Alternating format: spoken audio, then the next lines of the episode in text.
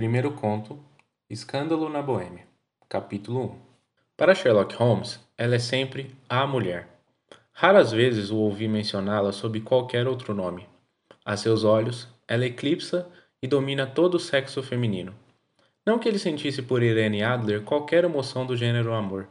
Todas as emoções, e essa em particular, eram detestáveis à sua mente fria, precisa, mas admiravelmente equilibrada. Ele era, na minha opinião, a mais perfeita e observadora máquina de raciocinar que o mundo já viu. Como amante, porém, teria metido os pés pelas mãos. Nunca falou das paixões mais ternas, senão com certa zombaria e um sorriso de desdém. Esses sentimentos eram admiráveis para o observador, excelentes para revelar os motivos e as ações dos homens. Para o homem de raciocínio treinado, porém, admitir tais interferências em seu temperamento sensível sutilmente equilibrado, era introduzir um fator de perturbação capaz de abalar todos os seus julgamentos. Areia no instrumento sensível ou uma rachadura em suas potentes lupas não causaria mais estorvo que uma emoção forte numa natureza como a sua. Apesar de tudo, para ele, só existia uma mulher, e essa mulher era a falecida Irene Adler, de duvidosa e questionável memória. Nos últimos tempos, eu pouco vira Holmes. Meu casamento nos afastara. Minha felicidade completa e os interesses domésticos que envolvem o homem que pela primeira vez se vê senhor de sua casa eram suficientes para absorver toda a minha atenção. Enquanto isso, Holmes, que detestava toda forma de sociedade, com sua alma inteiramente boêmia, continuava lá, em nossos aposentos em Baker Street, enterrado entre seus livros antigos e alternando, semana a semana, a cocaína com a ambição o torpor da droga com a energia impetuosa de sua personalidade intensa. Continuava, como sempre, profundamente atraído pelo estudo do crime e dedicava suas portentosas faculdades e seus extraordinários poderes de observação a seguir pistas e desvendar mistérios abandonados como insolúveis pela polícia oficial. Vez por outra, chegavam-me notícias vagas dos seus feitos, do chamado que recebera para ir a Odessa, no caso do assassino de Trepoff, da solução que dera à singular tragédia dos irmãos Atkinson em Trincomail e, por fim, da missão que levara a cabo de maneira tão delicada e bem-sucedida para a família reinante da Holanda. Mas, além dessas notícias vagas de sua atividade, que eu simplesmente partilhava com todos os leitores da imprensa diária, eu pouco sabia do meu velho amigo e companheiro. Uma noite, foi no dia 20 de março de 1888, eu voltava de uma visita a um paciente, pois nessa altura já voltara a praticar a medicina privada, quando meu caminho me levou a percorrer Baker Street. Ao passar pela porta, de que me lembrava tão bem, e que estará para sempre associada em minha mente à época do meu namoro e aos lúgubres incidentes do Um Estudo em Vermelho, fui tomado por um intenso desejo de rever Holmes e saber como andava empregando os seus extraordinários poderes. Seus aposentos estavam iluminados, e ao olhar para cima, cheguei a ver sua figura alta, esguia, passar duas vezes numa silhueta escura contra a cortina. Ele andava de um lado para o outro da sala, rápida e ansiosamente, a cabeça caída sobre o peito, as mãos cerradas às costas. Para mim, que conhecia todos os seus hábitos e suas disposições de ânimo, aquela atitude e maneira falavam por si mesmas. Ele voltara a trabalhar. Despertara de seus sonhos induzidos pela droga e farejava algum problema novo. Toquei a campainha e fui levado à sala que outrora fora em parte minha. Suas maneiras não foram efusivas, raramente eram, mas acho que ele ficou satisfeito em me ver. Sem dizer praticamente palavra, mas com um olhar afável, apontou-me uma poltrona, jogou-me sua caixa de charutos e indicou o spirit case e o sifão num canto.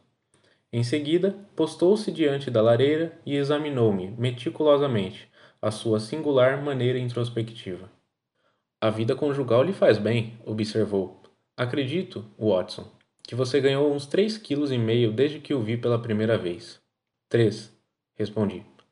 Realmente, eu devia ter pensado um pouco mais. Só um pouquinho mais, acho eu, Watson.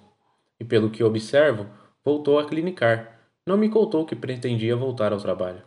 Então, como sabe? Vejam, deduzo isso. Como sei que você tem se molhado muito ultimamente e que tem uma criada das mais ineptas e desleixadas? Meu caro Holmes, exclamei, isto é demais. Não tenho dúvida de que você teria ido parar na fogueira se tivesse vivido alguns séculos atrás. É verdade que andei pelo campo quinta-feira e voltei imundo para casa. Mas, como troquei de roupa, não posso atinar como deduziu isso. Quanto a Mary Jane, ela é incorrigível e minha mulher já a despediu. Mas, também nesse caso, não entendo como descobriu. Ele riu de si para si, esfregando as mãos longas e nervosas. É a própria simplicidade. Meus olhos me dizem que no lado interno do seu sapato esquerdo, exatamente onde a luz do fogo incide, o couro está riscado por seis cortes quase paralelos. Obviamente, foram causados por alguém que, com muito desleixo, raspou as bordas das solas para remover lama seca. Daí, como vê, minha dupla dedução de que você andara por aí sobre um temporal dos diabos e tinha em casa uma espécime particularmente incapaz de borra-botas, da criadagem londrina. Quanto à clínica, se um cavalheiro entra pela minha sala dentro cheirando a iodoformio, com uma mancha preta de nitrato de prata no indicador da mão direita e uma protuberância de um lado da cartola para mostrar onde escondeu o estetoscópio, eu teria de ser realmente um palerma se não o identificasse como um membro ativo da profissão médica. Não pude deixar de rir da facilidade com que explicava seu método de dedução. Quando ouço expor suas razões, observei, a coisa sempre me parece tão ridiculamente simples que tenho a impressão de que eu próprio seria capaz de fazer o mesmo. Mas o fato é de que, a cada raciocínio seu, fico perplexo até você explicar seu procedimento. Apesar disso, acho que tenho olhos tão bons quanto os seus. Naturalmente, respondeu acendendo um cigarro e jogando-se numa poltrona. Você vê, mas não observa. A distinção é clara. Por exemplo, você viu muitas vezes os degraus que trazem do vestíbulo a esta sala. Muitas. Quantas? Ora, algumas centenas de vezes. Então, quantos degraus são? Quantos? Não sei. É claro, você não observou. Apesar de ter visto, este é o X da questão. Pois bem, eu sei que há 17 degraus, porque tanto vi quanto observei. A propósito, já que se interessa por esses probleminhas, e já que teve a gentileza de ser o cronista de uma ou duas das minhas insignificantes experiências, talvez se interesse por isto.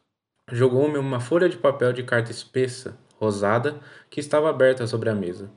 Chegou pelo último correio. Disse: Leia em voz alta. O bilhete não era datado, não tinha assinatura e nem endereço. Hoje à noite, às quinze para as oito, dizia, irá à sua casa um cavalheiro que deseja consultá-lo sobre assunto da mais profunda importância. Os recentes serviços que o senhor prestou a uma das casas reais da Europa mostraram que há uma pessoa a quem se pode confiar matérias cuja relevância dificilmente poderia ser exagerada. Esta avaliação do senhor de várias fontes recebemos. Esteja, portanto, em seus aposentos àquela hora, e não leve a mal caso seu visitante esteja usando uma máscara. É mesmo um mistério, observei. Que imagina que significa? Por hora não tenho nenhum dado. É um erro capital teorizar antes de ter dados. Insensivelmente, começa-se a distorcer fatos para ajustá-los a teorias, em vez de teorias para que se ajustem a fatos. Mas e o bilhete? Que deduz dele? Examinei cuidadosamente a letra e o papel em que estava escrito. O homem que a escreveu é presumivelmente abastado, comentei, esforçando-me por imitar os métodos do meu companheiro. Um papel como este não pode ter custado menos que meia coroa o maço. É peculiarmente forte e encorpado. Peculiar é a palavra exata, observou Holmes. Não se trata em absoluto de um papel inglês. Segure-o contra a luz. Obedecendo, vi um E grande com um G pequeno, um P e um G grande com um T pequeno filigranados no papel. Isso lhe diz alguma coisa? perguntou Holmes. O nome do fabricante, sem dúvida, ou, quem sabe, seu monograma. Nada disso. O, G com o T pequeno significam Gesellschaft, a palavra alemã para companhia. É uma abreviatura usual, como o nosso CIA. O P, é claro, significa paper. Resta o EG. Vejamos o que diz nosso Continental Gazeter, Tirou do estante um pesado volume marrom. Eglow, Eglonitz. Achei. Egria. É uma região de língua alemã, na Boêmia, perto de Skolbald. Notável por ter sido o local da morte de Wallenstein e por suas muitas fábricas de vidro e de papel. Haha, meu amigo, que lhe parece? Com os olhos faiscando, exalou um grande e triunfante nuvem azul de fumaça. Azul de fumaça. O papel foi fabricado na Boêmia, disse eu. Precisamente. E o homem que escreveu a carta é um alemão. Você notou a construção da frase peculiar? Esta avaliação do senhor de várias fontes recebemos? Um francês ou um russo não poderia ter escrito isso. É o alemão que é assim, tão descortês com seus verbos. Resta apenas, portanto, descobrir que deseja esse alemão que escreve em papel boêmio e prefere usar uma máscara a mostrar o rosto. E, se eu não me engano, aí vem ele para desfazer todas as nossas dúvidas.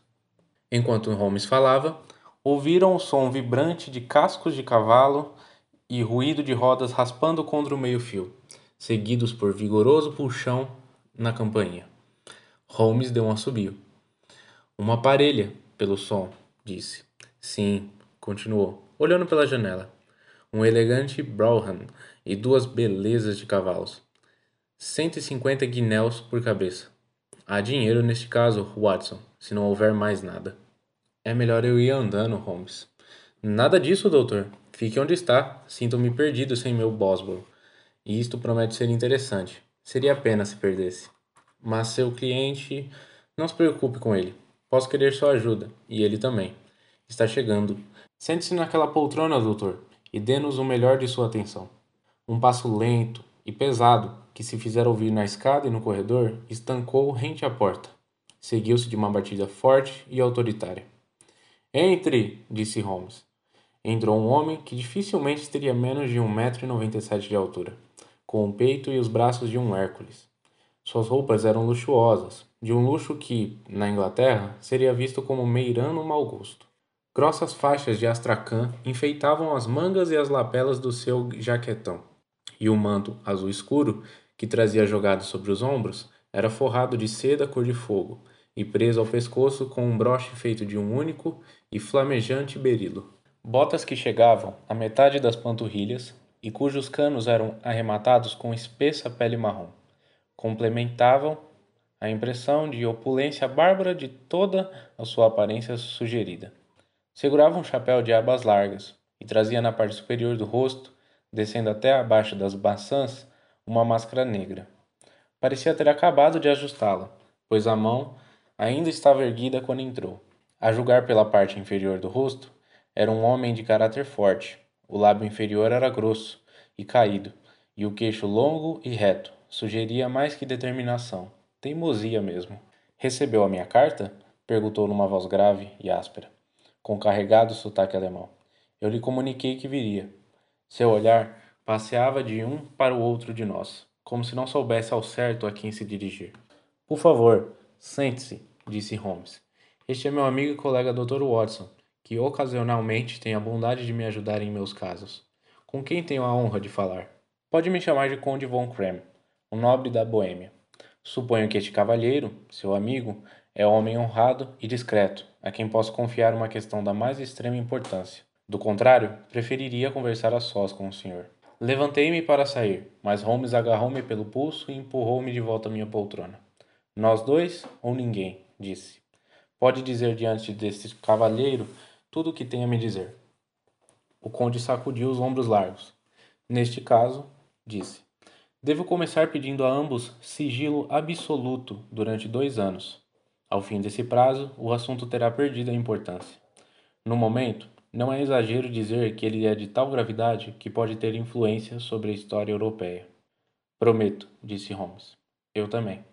Desculpem esta máscara, continuou o nosso estranho visitante. A augusta pessoa que represento deseja que não saibam quem é seu agente e posso confessar desde logo que o título que há pouco me atribuí não é exatamente meu. Eu sabia, atalhou Holmes secamente. As circunstâncias são de extrema delicadeza e é preciso tomar todas as precauções para abafar o que poderia assumir as proporções de um imenso escândalo e comprometer gravemente uma das famílias reinantes da Europa. Para falar sem rodeios, a questão envolve a grande casa de Ormstein, reis hereditários da Boêmia. Sabia disso também, murmurou Holmes, refestelando-se em sua poltrona e fechando os olhos. Nosso visitante lançou um olhar em que havia uma clara ponta de surpresa para a figura lânguida e relaxada do homem que, por certo, lhe fora descrito como o detetive de raciocínio mais incisivo e de maior energia da Europa. Holmes reabriu lentamente os olhos e fitou com impaciência seu gigantesco cliente. Se Vossa Majestade condescendesse em expor o seu caso, observou, eu estaria mais apto a aconselhá-lo. O homem deu um pulo da cadeira e passou a andar de um lado para o outro da sala em incontrolável agitação. Depois, com um gesto de desespero, arrancou a máscara do rosto e jogou-a ao chão. Está certo, exclamou. Eu sou o rei. Por que haveria de tentar esconder isso? De fato, por quê? murmurou Holmes. Antes que Vossa Majestade abrisse a boca, eu já sabia que estava falando com Wilhelm Gottsrich, Sigmund von Ormstein, grão-duque de Kassel-Fanstein e rei hereditário da Boêmia. O senhor pode entender, disse nossa estranha visitante, voltando a se sentar e passando a mão pela fronte alta e branca. Pode entender que não estou acostumado a tratar de assuntos como este pessoalmente. Mas a questão era tão delicada que eu não podia confiá-la a nenhum agente sem me pôr nas mãos dele. Vi incógnito, de Praga, com o objetivo de consultá-lo. Então, por favor, consulte-me, disse Holmes, voltando a cerrar os olhos. Em resumo, os fatos são estes. Há cinco anos, durante uma longa visita a Varsóvia, conheci a famosa aventureira Irene Adler. O nome certamente lhe é familiar. Por favor, procure-a no meu índice, doutor, murmurou Holmes, sem abrir os olhos. Ele adotara, havia muitos anos, um sistema de fichar notícias e informações sobre pessoas e coisas, de tal modo que era difícil mencionar um assunto ou alguém sobre o qual não pudesse dispor de informação imediata. Nesse caso, encontrei a biografia desejada espremida entre a de um rabino e a de um chefe de Estado-Maior, que escrevera uma monografia sobre peixes de águas profundas. Vejamos, disse Holmes. Hum, nasceu em Nova Jersey no ano de 1858. Contralto. Hum, La Scala. Hum, Primadona da Ópera Imperial de Varsóvia. Sim, abandonou o palco operístico. Ah, mora em Londres. É claro, pelo que percebo, Vossa Majestade envolveu-se com essa jovem, escreveu-lhe algumas cartas comprometedoras e agora deseja revê-las. Exatamente isso. Mas como houve um casamento secreto? Em absoluto. Papéis e certidões legais? Em absoluto. Então não entendo, Majestade. Se essa jovem viesse a mostrar suas cartas para fins de chantagem ou outros, como poderia provar a autenticidade delas? A caligrafia. Ora, falsificada? Meu papel de cartas privado? Roubado? Meu próprio sinete? Imitado. Minha fotografia? Comprada. Estamos os dois no retrato. Ah, não. Isso é muito ruim. Vossa Majestade realmente cometeu uma indiscrição. Eu estava louco, insano. Comprometeu-se gravemente. Na época eu era apenas um príncipe herdeiro, era jovem, tenho só 30 anos agora. É preciso recuperá-la. Tentamos e fracassamos. Vossa Majestade tem que pagar, é preciso comprá-la. Ela não venderá, então é preciso roubá-la. Foram feitas cinco tentativas. Ladrões a meu soldo vasculharam a casa dela duas vezes. Desviamos a sua bagagem quando ela viajava uma vez. Foi assaltado duas vezes. Tudo em vão. Nem sinal da fotografia? Absolutamente nenhum. É um problema atraente, comentou Holmes, rindo. Mas é muito sério para mim, retrucou o rei, em tom de censura. Muito, realmente. E que pretende ela fazer com a fotografia? Arruinar-me. Mas como? Vou me casar em breve. Foi o que eu ouvi dizer. Com Clotilde Lothman von Saxe-Meiningen, segunda filha do rei da Escandinávia. Talvez conheça os princípios rigorosos dessa família. Ela mesma é a delicadeza em pessoa. Uma sombra de dúvida com relação à minha conduta poderia representar o fim de tudo. E Irene Adler? Ameaça mandar-lhes a fotografia. E o fará. Sei que o fará. O senhor não a conhece, mas sua têmpera é de aço. Tem o rosto da mais bela das mulheres e a mente do mais resoluto dos homens. Para que eu não me case com outra mulher, seria capaz de tudo. De tudo. Tem certeza que ela ainda não mandou o retrato? Absoluta. Por quê? Porque disse que o mandaria no dia que o porque disse que o mandaria no dia em que o noivado fosse anunciado publicamente. Isso acontecerá na próxima segunda-feira. Ah, então ainda temos três dias, disse Holmes com um bocejo. É uma sorte, porque no momento tenho um ou dois problemas importantes para examinar. Vossa Majestade ficará em Londres esses dias, não é? É claro, o senhor me encontrará em Langham, sob o nome de Conde von Krem. Então lhe escreverei, mantendo-o a par dos nossos progressos. Por favor, eu aguardarei ansioso. Bem, e quanto a dinheiro? Tem carta branca. Totalmente? Ouça, eu daria uma província do meu reino para ter aquela fotografia de volta. E para despesas recorrentes? O rei tirou um pesado saco de camurça de sob o manto e depositou-o sobre a mesa. Aqui há trezentas libras em ouro e setecentas em dinheiro. Holmes rabiscou um recibo numa folha de sua agenda e entregou-o ao rei. E o endereço da mademoiselle? É Briony Lodge, Serpent Avenue, St. John Wood. Holmes anotou-o. Mais uma pergunta, disse. Era uma fotografia de bom tamanho? Era. Então, boa noite, Majestade. Acredito que logo teremos boas notícias para lhe dar. E boa noite, Watson, acrescentou, quando as rodas do Brougham Real se afastaram rua abaixo. Se puder me fazer um favor de vir aqui amanhã à tarde, às três horas, gostaria de conversar com você sobre este probleminha.